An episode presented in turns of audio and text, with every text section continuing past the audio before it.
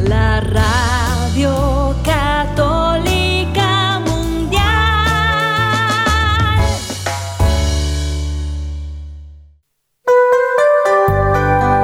Y ahora, en vivo, desde el Estudio 1 en Birmingham, Alabama. EWTN, Radio Católica Mundial y el Ministerio Mensaje presentan con Jesús. Se encuentra mi vida, se encuentra mi alma. A solas con Jesús. Y quisiera oír su voz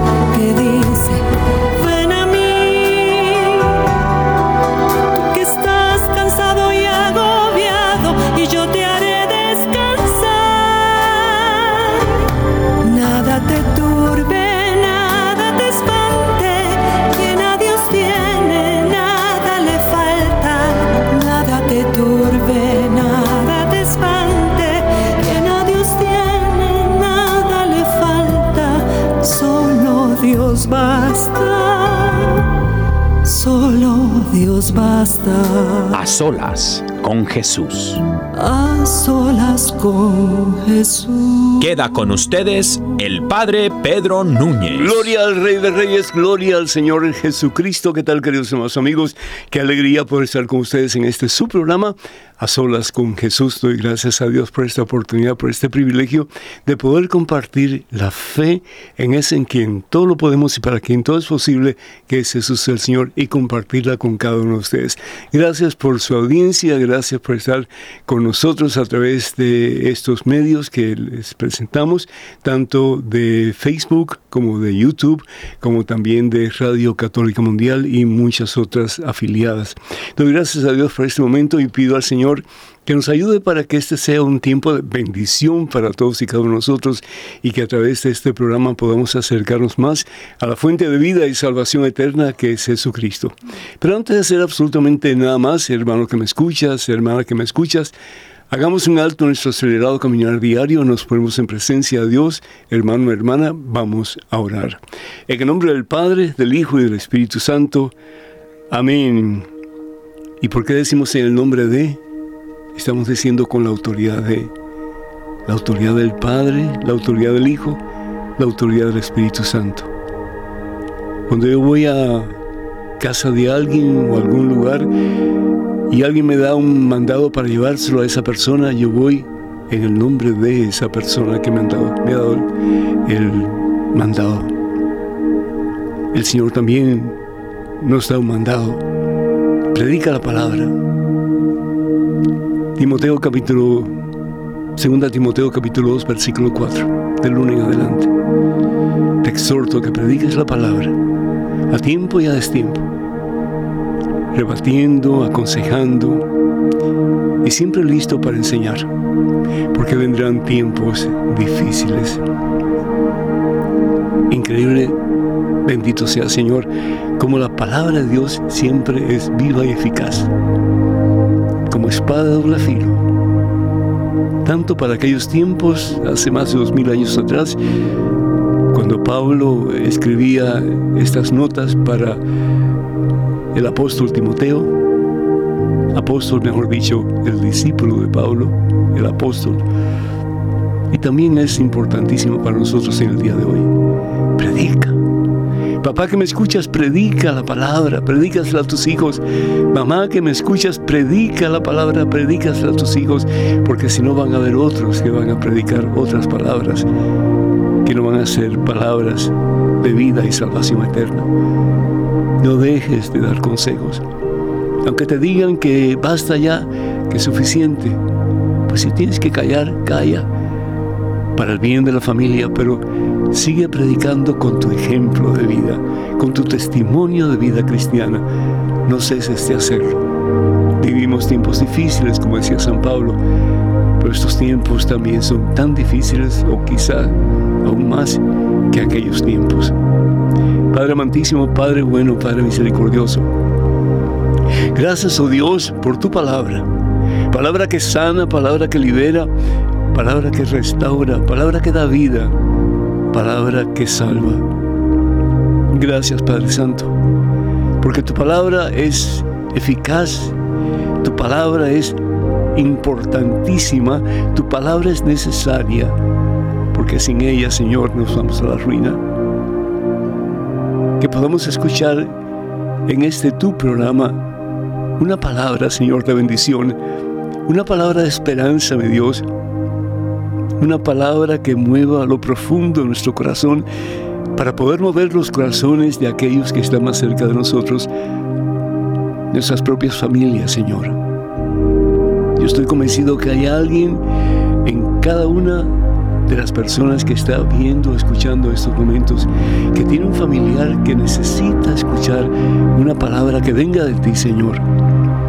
Una palabra que le anime a salir de la miseria en que está metido o metida comience una vida nueva. Yo te pido, Padre Santo, por el hermano sacerdote que va a estar conmigo acompañándome en el día de hoy, el Padre Mauro, que viene desde Argentina, Señor. Bendícelo abundantemente, bendícelo copiosamente, Señor. Sigue llenándole, Señor, su corazón, su mente, todo su ser de la plenitud de tu Santo Espíritu.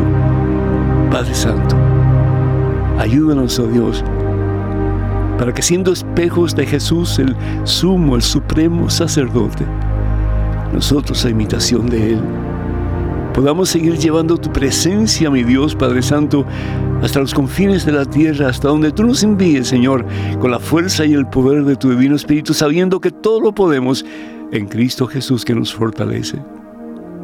Que no tengamos miedo, Señor, de proclamar que somos cristianos, Padre. Que no tengamos miedo de proclamar que somos de Cristo y que es Jesús el que nos ha comisionado, el que nos ha mandado, el que nos ha enviado, Señor, a dar palabras de esperanza, palabras de vida, palabras, Señor, que son capaces de cambiar el corazón más duro, más seco que pueda existir en este mundo, Señor. He venido para que tengas vida, dice el Señor. Evangelio según San Juan, capítulo 10, versículo 10. He venido para que tengas vida. He venido para sacarte de ese pozo en que estás metido. He venido para liberarte de esa atadura con que hasta el presente has estado atado, hijo mío, hija mía. Ven a mí, dice el Señor. Evangelio según San Mateo capítulo 11, versículo 28. Ven a mí tú que estás cansado y agobiado. Ven a mí. Hoy quiero darte una palabra de bendición. Hoy quiero darte una palabra de esperanza. Hoy quiero levantarte si estás caído. Hoy quiero sanarte si estás enfermo. Hoy quiero liberarte si estás atado. Hoy quiero poner en tu corazón una palabra de vida. Mi palabra, dice el Señor Jesús. Gracias, Padre, por darnos a ese, ese que se hizo uno como nosotros en todo menos en el pecado el verbo hecho carne, la palabra de Dios vivo, que se engendra en el vientre purísimo de nuestra Santísima Madre, la siempre Virgen María. Lo dejó todo por amor a nosotros. Y lo siguió dando hasta la última gota de su sangre en una cruz en el Calvario. Y lo sigue dando en cada Santa Eucaristía. Para que en Él tengamos vida, para que en Él nos levantemos y podamos comenzar una vida nueva y dejar el camino del mundo, sí, que nos aparta de ti. El mundo sin Dios nos aparta de ti, Señor, poder caminar en el camino que nos da la victoria, que nos da la vida, que nos da la esperanza, que nos da el gozo que tenía María cuando pudo decir, mi alma proclama la grandeza del Señor y mi espíritu se goza en el Dios que me salva. Que aún en los peores momentos de nuestra vida podamos decir como ella, mi espíritu se goza, porque si Dios está con nosotros, si tú estás con nosotros, nada ni nadie podrá estar en contra. Y todo lo podremos en Cristo Jesús que nos fortalece. Bendice, Señor, a cada uno de tus hijos, de tus hijas en este momento. Llénanos, oh Dios, de la plenitud de tu paz, de tu presencia, de tu amor que no tiene límites. Y ayúdanos, oh Dios, a dejar que tú nos cambies con la fuerza y el poder de tu Espíritu Santo, Padre Santo.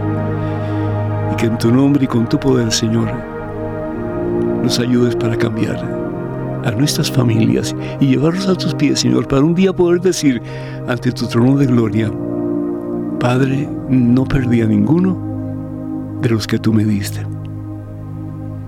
A ti la gloria, Padre Santo, la honra y nuestro más sincero deseo de amarte con todo nuestro corazón. Tú que vives y reinas por los siglos de los siglos. Amén, Señor. Amén.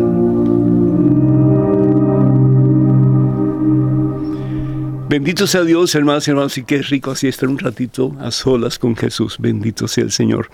Quiero darles los números telefónicos. Este, en cierto aspecto, es un eh, estudio abierto, así que cuando ustedes quieran hacer una pregunta, un comentario, cuando ustedes pues tal vez no estén de acuerdo con algo que se está diciendo, al fin y al cabo este programa se hace con ustedes y para ustedes en nuestra mente y sobre todo en nuestro corazón. Así que no dejen de llamarnos cuando ustedes así lo deseen. Estados Unidos, Canadá y Puerto Rico, la además completamente gratis, es el 1833 288 3986. Repito, 1833. Alguien me dijo otro día que yo hablo demasiado rápido, así que voy a tratar de hablar un poquito más. Es que cuando me emociona, hermanos, pues hablo más rápido. 1833 288-3986. La llamada es completamente gratis. Estados Unidos, Canadá y Puerto Rico. Y llamadas internacionales, por favor, marquen el número 205-271-2985.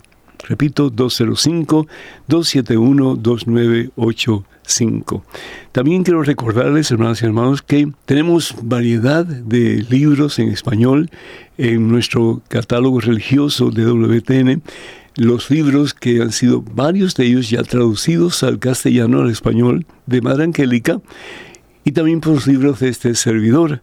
Eh, para más información, si quieren conocer más acerca de lo que cada uno de estos libros eh, tiene, así como que a grosso modo, o si desean comprar alguno de estos libros, por favor, mm, marquen el número 205.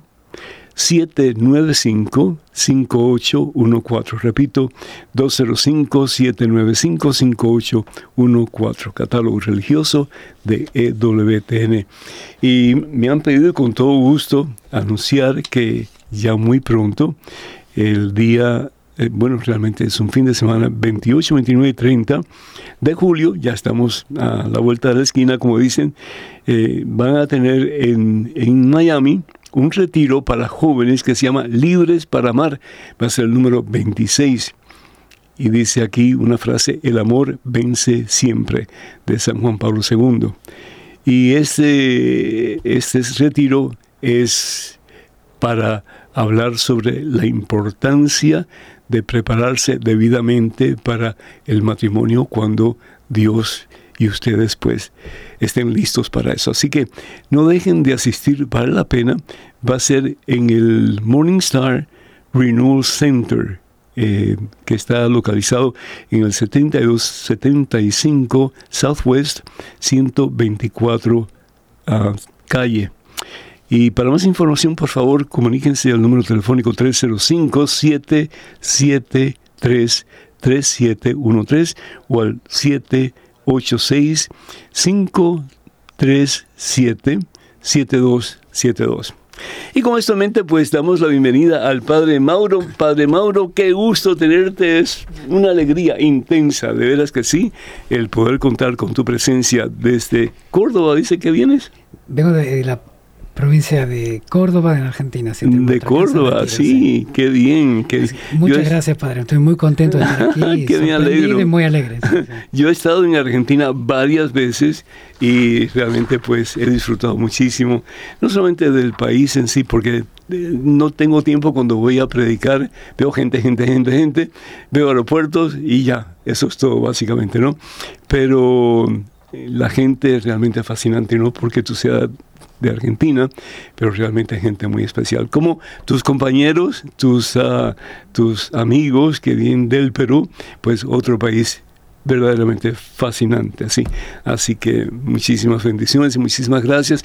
Y seguimos orando por los países que están en conflicto, particularmente en América Latina, y me refiero al país de Nicaragua, también el país de Cuba, el país de Venezuela.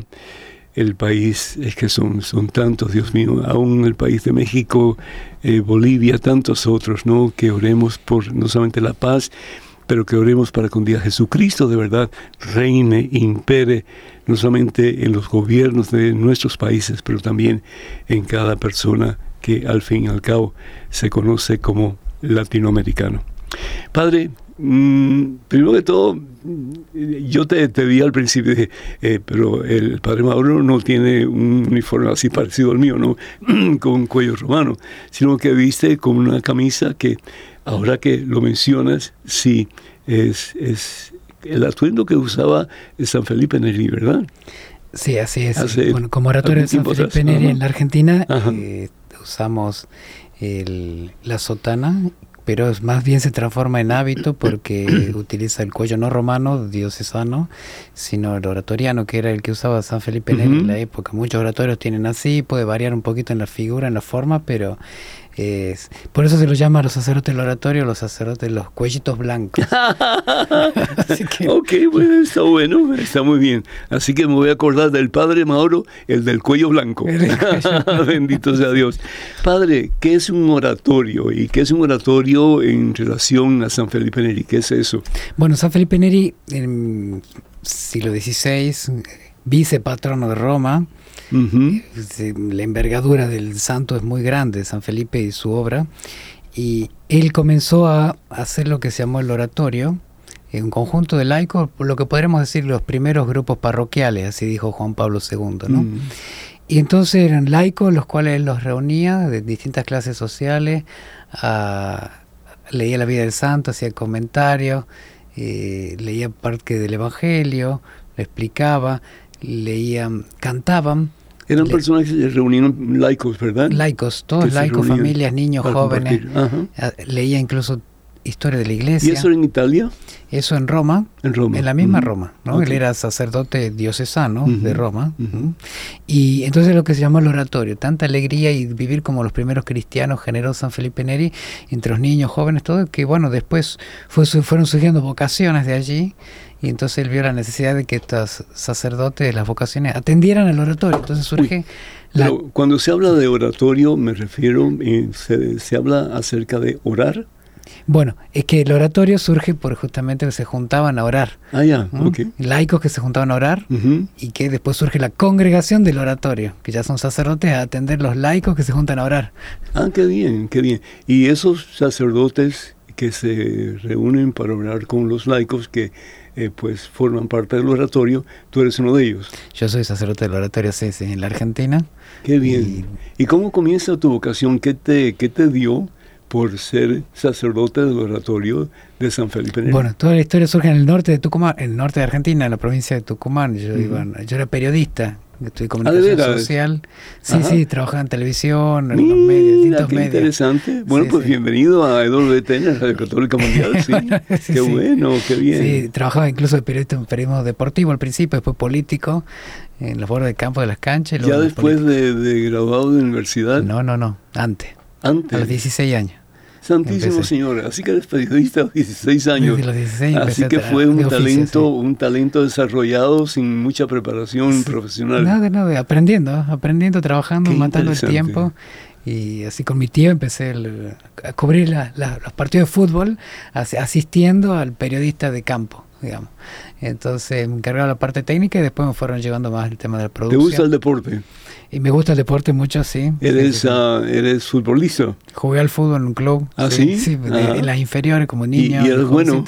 Y no, no sé. qué, humilde, ¿verdad? que bendito sea Dios. ahora con encima de arquero, encima de arquero. Entonces ahora usando sotana seguro, seguro no me hacen gol de tubito, ah, de caño, como le llaman en Argentina. Y después de eso, pues ya empezaste a ser periodista en otros En otros medios, aspectos. en otros aspectos, y estudiar Ajá. comunicación social y periodismo en la universidad, Ajá. en Tucumán. Y en medio de eso es que entré a trabajar en una publicación católica, en Cristo Hoy se llama, un semanario católico entonces, 1999. Y ahí lo conozco el padre Juan Eduardo Arnau, que él era párroco en Tucumán, y él fue el que fundó ese semanario, con una vocación periodística muy fuerte, y, y fundó después el, el oratorio. Lo estaba fundando. Ah, yo veras, ajá, Sí, lo, ajá. lo estaba armando. Y entonces ahí lo conocí a él y un poco él me fue guiando y con su ejemplo sacerdotal, su guía, todo fue que se fue perfilando mi vocación. ¿no? Así que tú realmente en aquel tiempo no pensabas casarte, tener familia, sino que estabas abierto a lo que... Bueno, Lo que yo quisiera pensaba en casarme y tener familia. Ya. Estaba ya. de novio. Ah, ya, ok. Y entonces... Era bonita. ¿Cómo? Sí. Ah, Sí bueno, que bueno. sí. Sí. Y Eso le preguntaron al Papa Francisco, por cierto, cuando te decían, ¿y era bonita la muchacha? Ah, Era- pues claro que sí, era bonita. Sí, sí, sí. Tal vez seamos feos, pero tenemos buen gusto, ¿no? Bendito Ah, sea no Dios. sé que tenía buen gusto, sí. bueno, Ok, es que y- y- justamente fue, tuvo, mi vocación tuvo que ver con, podemos decir así, con una mujer, ¿no? Porque, ¿Con una mujer? Sí, María. eh, claro. Ah, bueno. Aclaremos. Aclaremos, tengo que- ah, al menos lo tuve en suspenso, padre. Por unos segundos estuve en Entonces, tú, suspenso. estabas muy cerca de Dios en aquel entonces. Sí, sí, siempre católico, Ajá. gracias a Dios, y con mis vaivenes, todo, pero sí, tenía claro mi fe, el testimonio de mi madre fue siempre muy fuerte, porque eh, mi papá murió cuando yo tenía seis años y ella, ella nos sacó adelante a todos, Mm. a los, a- somos dos, bueno, un hermano que al nacer murió, y lo bautizaron y murió en el hospital, y después, bueno, nací yo y mi hermana.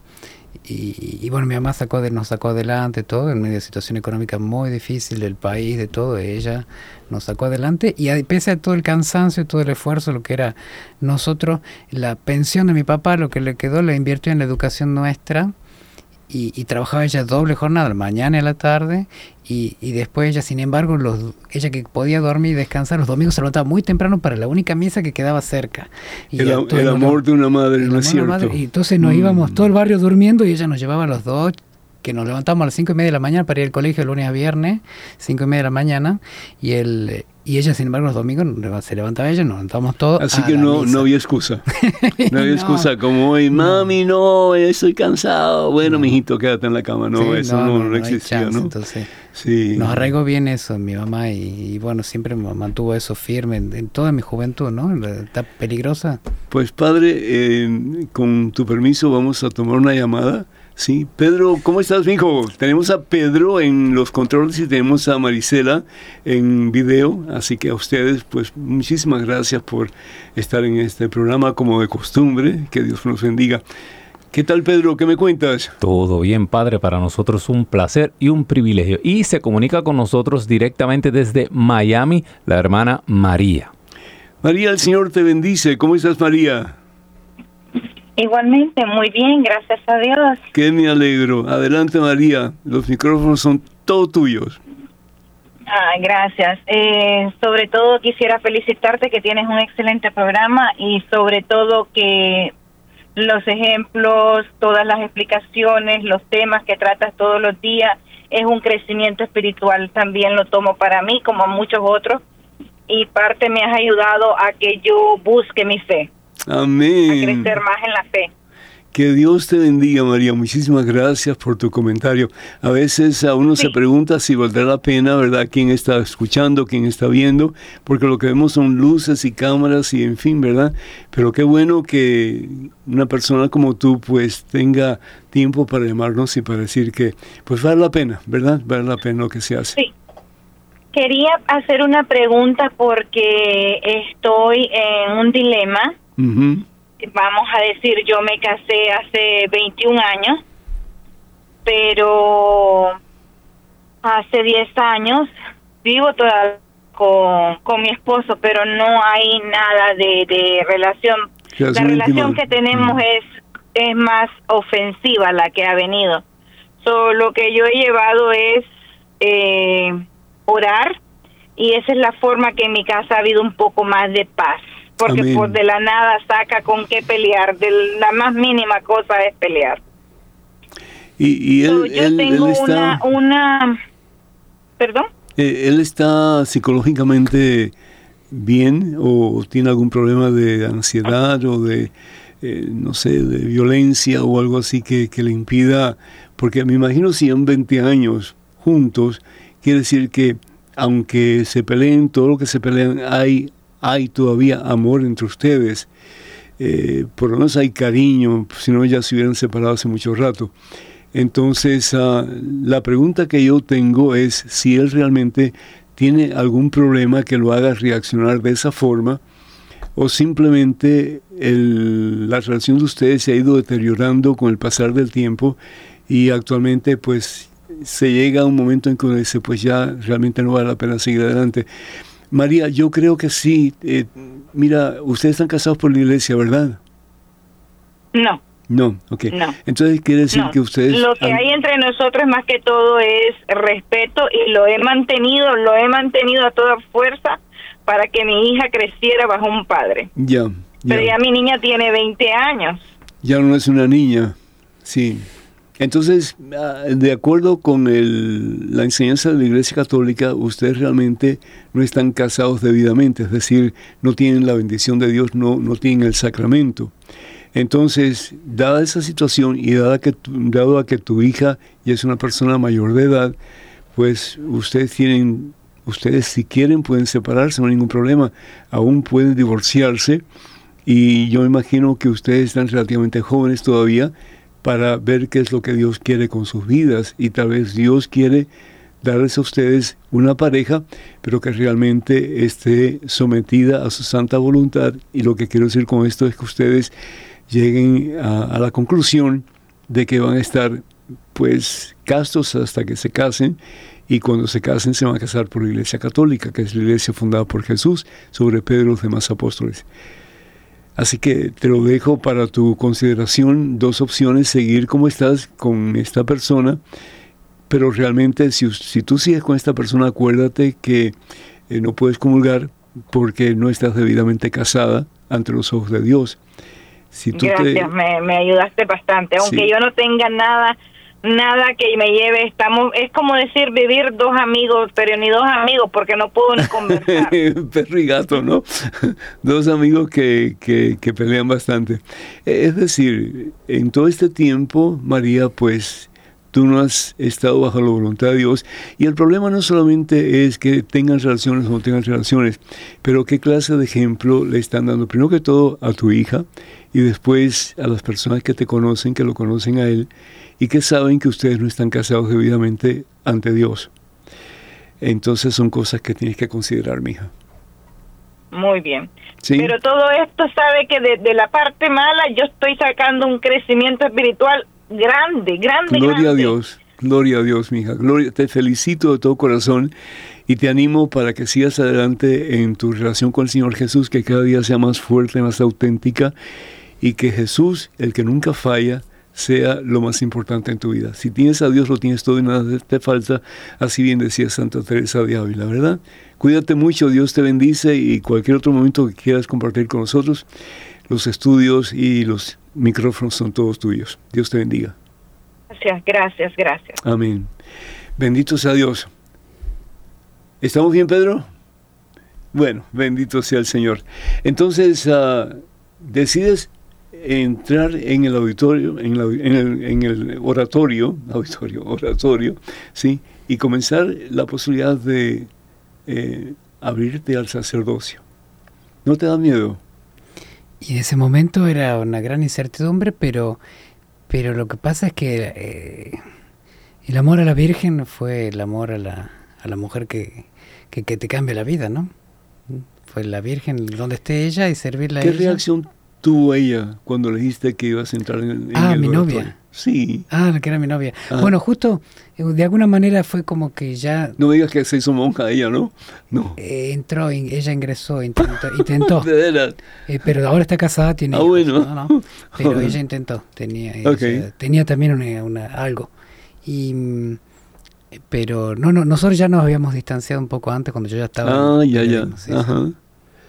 ¿Cuánto tiempo llevas de sacerdote? Llevo 13 años ya. 13 años. 4 de junio pasado. Imagínense, yo acabo de cumplir 46, mm, casi no hay diferencia entre uno y el otro. El viejo y el mar, de Hemingway, ¿verdad? Me, me dicen que, que tú eres un amante y un estudioso de la Divina Misericordia.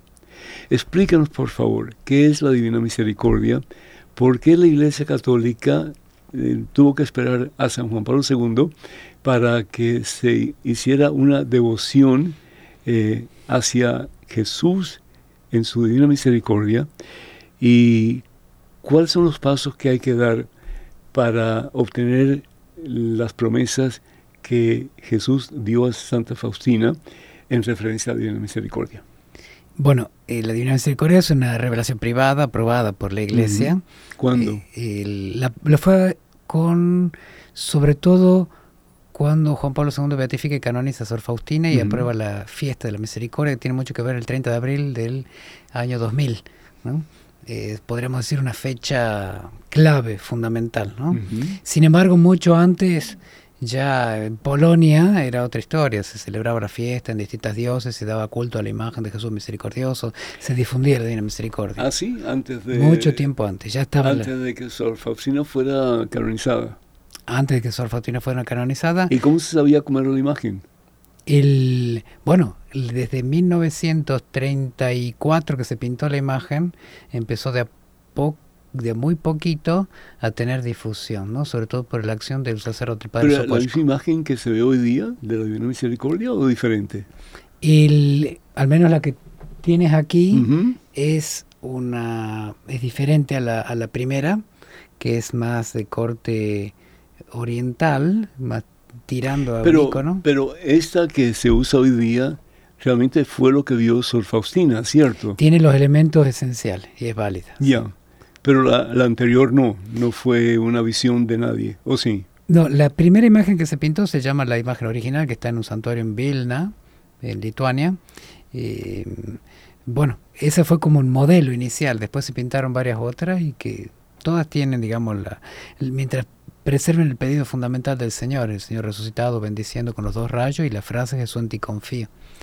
ah, existía desde antes desde antes de... de Sor Faustina. No, no, no, no, no. Ella lo hace pintar en 1934. Se pinta la primera imagen. Y a partir de allí se empieza a difundir esa. Después en 1942 se pinta la segunda imagen, que, que es la que más se conoce hoy, que está en Cracovia. Vilna y Cracovia tienen las dos imágenes originales. Y es cierto que, que realmente cuando el primer pintor pinta la imagen de la Divina Misericordia, ella no está de acuerdo con esa imagen. Se larga a llorar. ¿Quién te pintará tan hermoso como eres, Señor? Y el Señor la consuela, dice, no en la belleza del arte ni en el pincel está la fuerza de esta imagen, sino en mi gracia. La consuela. Ah, qué hermoso, no sabía eso. Dilo Sí. otra vez, por favor. Sí. No en, la, no en la, la belleza del arte ni en el pincel Ajá. está la fuerza de esta imagen, sino en mi gracia. En mi gracia, es decir, en, en el poder que Dios tiene para cambiar el corazón del ser humano. Esa, la gracia que él hace, ¿no? Como, Wow. como bueno, es el, el, el Naaman el sirio, que el, el profeta le manda a bañarse en el agua, la fuerza no estaba en el agua, sino en la obediencia a Dios, la acción de Dios por la obediencia. Naamán el leproso. El, claro, Claro, sí. ¿Y por qué me toca bañar aquí? Si pudiera mi país y allá tenemos ríos mucho mejores. Sí, entonces la Divina este Jordán. Misericordia trajo lo que es la, la imagen, la fiesta de la misericordia, la coronilla, todo para suscitar en nosotros confianza en la bondad de Dios. Y de eso se trata la Divina Misericordia. Dios se muestra de su principal atributo, digámosle así, le dice varias veces a Santa Faustina, eh, como la misericordia, y que eh, y quiere que confiemos en ella, quiere que confiemos. La confianza es eh, una, una esperanza llevada a un extremo, espe- especialmente para situaciones difíciles, fortalecida por la, ¿Qué por sucede? la que Dios es bueno. ¿Qué sucede cuando uno comienza a rezar así como que con, con devoción el rosario de la Divina Misericordia? ¿Qué, qué puede pasar? La otra cosa que te quiero preguntar es, ¿qué puede pasar según las promesas de- del Señor a Santa Faustina cuando uno eh, pues eh, cumple con lo que, lo que pide el Señor eh, que hagamos para poder pues eh, tener acceso al cielo. Bien, sobre todo el Señor reveló cinco pautas devocionales, ¿no? que hechas con confianza en Dios y obra de misericordia dan culto a la misericordia de Dios. Y la veneración de la imagen, que el Señor promete, el que venera esta imagen no perecerá. De la fiesta de la misericordia, el segundo domingo de Pascua, como lo prueba ¿Cómo, cómo retrocede un poquito? El, el que da culto a la imagen no el, venera, el que venera esta imagen no perecerá. Ok, ahí hay un problema con los protestantes y evangélicos. Eh, ¿Cómo vamos a venerar una imagen ¿No es eso idolatría? Bien, exacto. Bueno, eso es importante siempre explicarlo a los hermanos porque concurre mucho el error acá y en Argentina también, ¿no? Digo, yo sé que no es. Claro, ya sé, ya sé. Quiere que le explique. Esa pregunta es importante hacer, pero. Bueno, justamente la Sagrada Escritura, eh, lo que prohíbe la Sagrada Escritura es la idolatría, no las imágenes. Porque uno lo ve en la, Biblia que en el mismo templo de Jerusalén habían imágenes, ¿no? claro que sí. Pero si el mismo Señor pide a Moisés que haga dos imágenes dos querubines, ¿sí? Claro, y las ponga una acá, eh, pues eh, parte de, de, de, la, de, la, de la, del arca de la alianza. Claro. Claro. Y lo que, lo que hace el Señor es pedir una imagen porque somos cuerpo y alma, entonces sabe que nos llega por medio de los ojos. ¿Eso qué significa venerar? Estamos hablando de la tría hiperdulia y dulia. ¿sí? La tría que es el, la, el culto que se da solamente a Dios, por encima de todo. ¿sí? Hiperdulia, el culto a María, y dulia, la veneración a los santos. Sí. Entonces, ¿cómo es eso de que se puede venerar una imagen, pero que realmente ahí no está Dios, ahí no está Jesús? Eh, ¿Puedes explicar? Bueno, sí, es una imagen que al estar bendecida desagrada nos recuerda nos hace presente el misterio de Dios, ¿no? Y en este particular la presencia de, Jesucristo, nos hace, nos hace presente el, recuerdo y también la... Eh, nos suscita en nosotros la confianza en la acción divina, en la gracia, ¿no? el recuerdo de Él. No, no está el Dios ni, ni, el, ni, en, el, ni en el yeso, ni en el pincel, ni en el arte. Eh, no, una imagen sigue siendo una imagen. Yo lo explico a los... Como un retrato, ¿no? Yo lo explico justamente a los evangelistas o a los taxistas, hablando de los taxistas, ¿no? Que eh, sobre el tema de la imagen, que qué pasa si yo eh, le saco una foto, la, la, foto que usted tiene de su mamá o de su familia, y le digo, no, eh, pero esta no es su familia, la puedo romper y se la rompo. usted me rompe la cara a mí, claro. Pero si esa no es su familia. Ah, ah, ah, ¿cómo que? Entonces, si es mi familia, no es mi familia. Entonces, no, pero me hace presente en mi familia, me recuerda, me, me, me, hace pensar que tengo que terminar el día, trabajar mm. bien, ser prudente, manejar bien y que la quiere, que tiene un sentido en la vida. Familia, claro, claro. Entonces de, la misma manera el Señor quiere hacer así, suscitar su presencia entre nosotros, pero una acción de, gracia, no solo de recuerdo, sino es que Somos, somos a personas que necesitamos símbolos para poder existir. Por ejemplo, yo necesito ver algo de lo que voy a comer para tener hambre y para querer desear tener esa comida. Eh, yo estoy hablando contigo y son palabras que realmente son símbolos lo que estoy usando para darme a entender lo que quiero preguntarte. Y así por el estilo, ¿verdad? Y son tantos los símbolos que usamos que todos son símbolos en la vida. Entonces, ¿por qué pensar? Porque aquí dice en el libro de Éxodo capítulo 20, versículo 5 adelante, no tendrás otros dioses fuera de mí, no tendrás imágenes, ni estarás imágenes de lo que hay arriba en el cielo, en la tierra, bajo la tierra, porque yo tu Dios soy un Dios celoso. Pero está hablando de los, los, de los dioses babilónicos, los dioses persas, ¿verdad? Eh, por ejemplo, Maloc, que le, que le tenías que ofrecer a tu primer hijo y tirarlo al fuego para apaciguar la ira de Maloc. Y eso fue realmente lo que quería hacer Abraham en un futuro no muy lejano, ¿verdad? Él pensaba que si él sacrificaba a su hijo, a su único hijo, que le iba a complacer a Dios. Y era todo lo contrario, ¿no es cierto? Entonces, ah, son dos cosas muy diferentes. El, el, tener imágenes que pensamos que son ídolos, por ejemplo, eh, las personas que están en santería, ellos tienen imágenes de diferentes Shango, Abatalá, Yemayá, etcétera y piensan que hay un Dios dentro de cada uno de, esos, de esas imágenes. Pero desafortunadamente eh, cuando vinieron de, de África, particularmente los de la religión yoruba, pensaban que ellos podían aceptar el cristianismo, pero seguir con sus dioses. Y por eso le dan comida y le, le dan licor y todas esas cosas. ¿no? Eso es idolatría. Pero, eh, como te estás diciendo, el venerar una imagen de Jesucristo, una imagen de la Virgen María. eso no es idolatría. Claro. Es- eso es, es- eso es eh, una expresión de amor hacia ese ser, esa persona que significa tanto para nosotros. Claro. Dice, no- no- ellos dicen que nosotros adoramos las imágenes, pero bueno, eh, tienen que saber nosotros no Pero ¿qué adoramos. significa las adorar? imágenes, sí. ¿Qué significa adorar? ¿Qué significa adorar, Padre? Y adorar es el culto dirigido a Dios. Claro, y, y es el ofrecer, ofrecer sacrificios a Dios. Eh, nosotros no, por ejemplo, no ofrecemos sacrificios a María. Nosotros ni siquiera eh, pensamos que María tiene poder para hacer algo. María Santísima no tiene poder para hacer absolutamente nada. María Santísima lo que es un instrumento fidedigno en las manos de Dios para que a través de ella la gracia de Dios fluya hacia nosotros, ¿verdad? Los santos también. Igual que cuando yo te pido a ti, Padre, ¿verdad? De aquí a seis meses, oye, Padre, ora por mí porque tengo este problema. Y tú oras por mí. Tú no eres un Dios, tú no tienes poder, el poder lo tiene Dios, pero también dice la palabra de Dios en la carta de Santiago capítulo 5 versículo 16 que la oración del justo tiene mucho poder.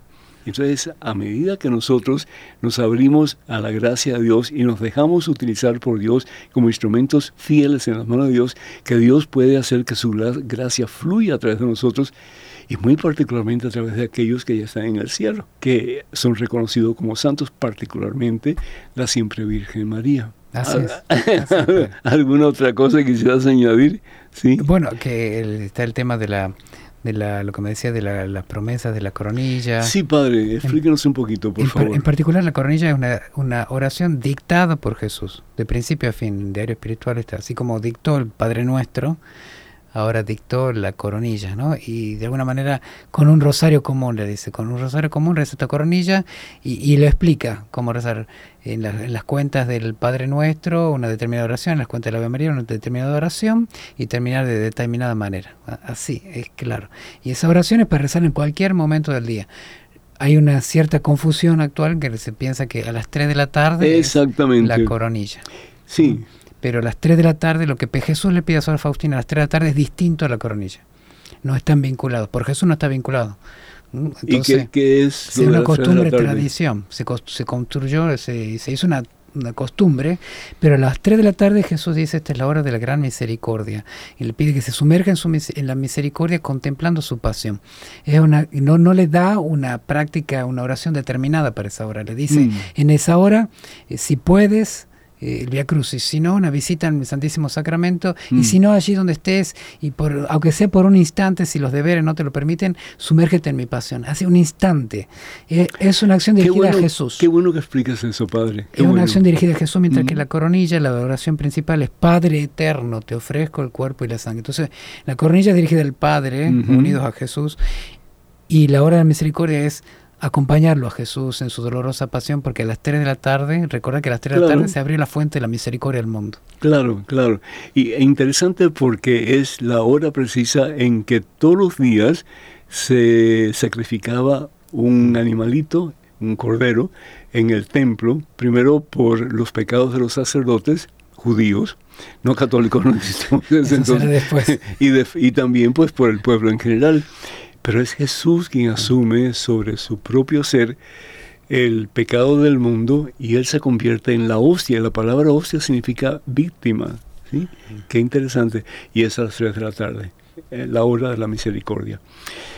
Entonces se puede, se puede rezar cualquier cosa en ese momento, es decir, a- mientras eh, tengamos presente la misericordia de Dios y a- aunque sea decir, Señor, gracias por tu misericordia, eh, en fin, o, o no. Claro, tiene que ver con contemplar la pasión, o sea, sumergirse en la misericordia de Dios, pero contemplando la pasión, encontrar en la Mm, pasión la gran misericordia de Dios, porque ahí se manifiesta de una manera y se abre la fuente de la misericordia. Y si se hace Dios. 5 o 10 minutos después o antes, ¿hay algún problema con eso? o no? Bueno, uno tiene que tratar de hacer que eh, a, a las 3 de la tarde, acá en Estados Unidos también lo aprendí, es 3 o'clock, es decir, las 3 de la tarde, bueno, uno está ocupado, está manejando, puede elevar un pensamiento, aunque sea Claro, mínimo.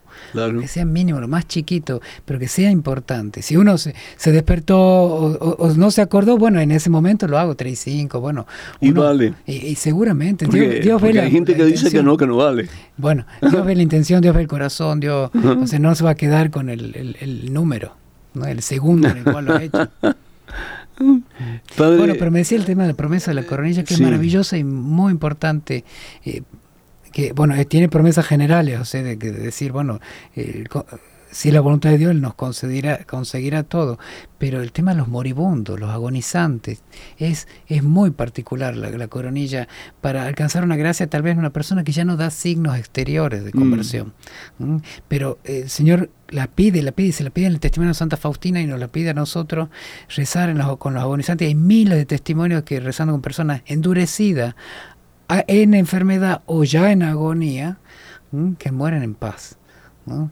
Eh, En ese punto donde el combate final, como significa aunque no agonía, hay un sacerdote, bueno, el, la coronilla es propiamente laical, tremendamente laical, Claro, que no niega la, la- la- la unción, por supuesto. cuando una persona, eh, por ejemplo, que ha sido eh, reacia a las cosas de Dios, está en proceso de, de la muerte y se reza la Divina Misericordia, ¿qué efecto tiene eso en esa persona? La gracia alcanza una gracia especialísima para ablandar el corazón y que al menos el mínimo de buena voluntad eh, la persona pueda tener, porque puede rechazarla también, pero hasta el mínimo de buena voluntad para, para, para uno decir, bueno, hicimos todo lo que está del lado humano nuestro para su, su salvación, ¿no?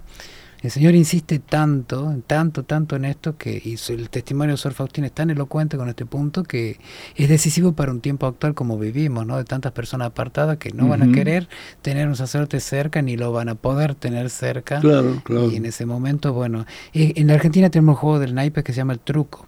Y hay una carta. truco? Truco, Ujú. sí, es como los argentinos, así, picaresco. bueno, pero hay una carta que Ah. es la que manda todas, ¿no? Y esta es. Eh, uno a veces parece que está perdiendo el partido, pero tiene esa carta, la juega al último bien y gana todo. Entonces, este es eh, la coronilla es como yo llamo así, como el, el macho de espada, el uno de espada, que es la carta, eh, que en el último momento, cuando el demonio cree que tiene ganado ya algo, eh, en ese momento la iglesia rezando esto le pide a Dios una gracia y Jesús por quedar bien con aquellos que lo piden tanto y, y- y por su hijo. Y, y es, bueno, Tendría que pasar bastante tiempo en purgatorio, imagino, ¿no?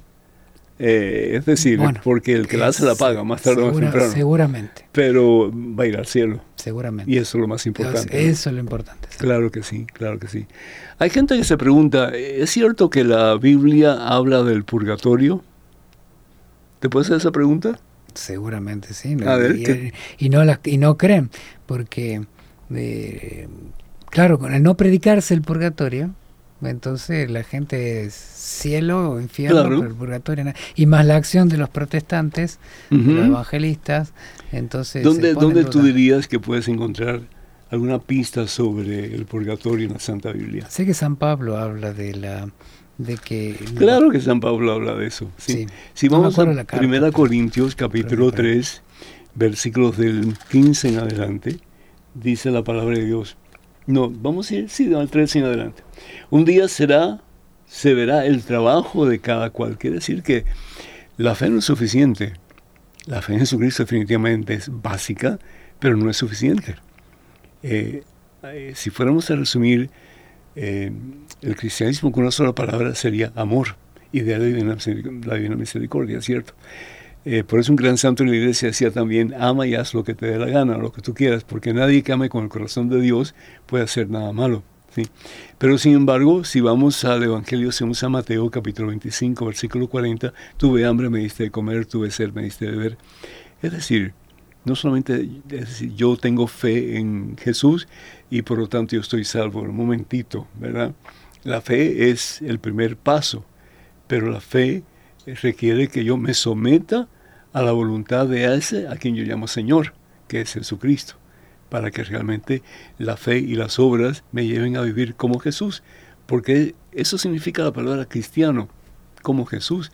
Tanto así que Jesús dice en el Evangelio según San Lucas, en el capítulo 6, versículo 40, dice que el discípulo si se deja formar, llega a ser como el maestro.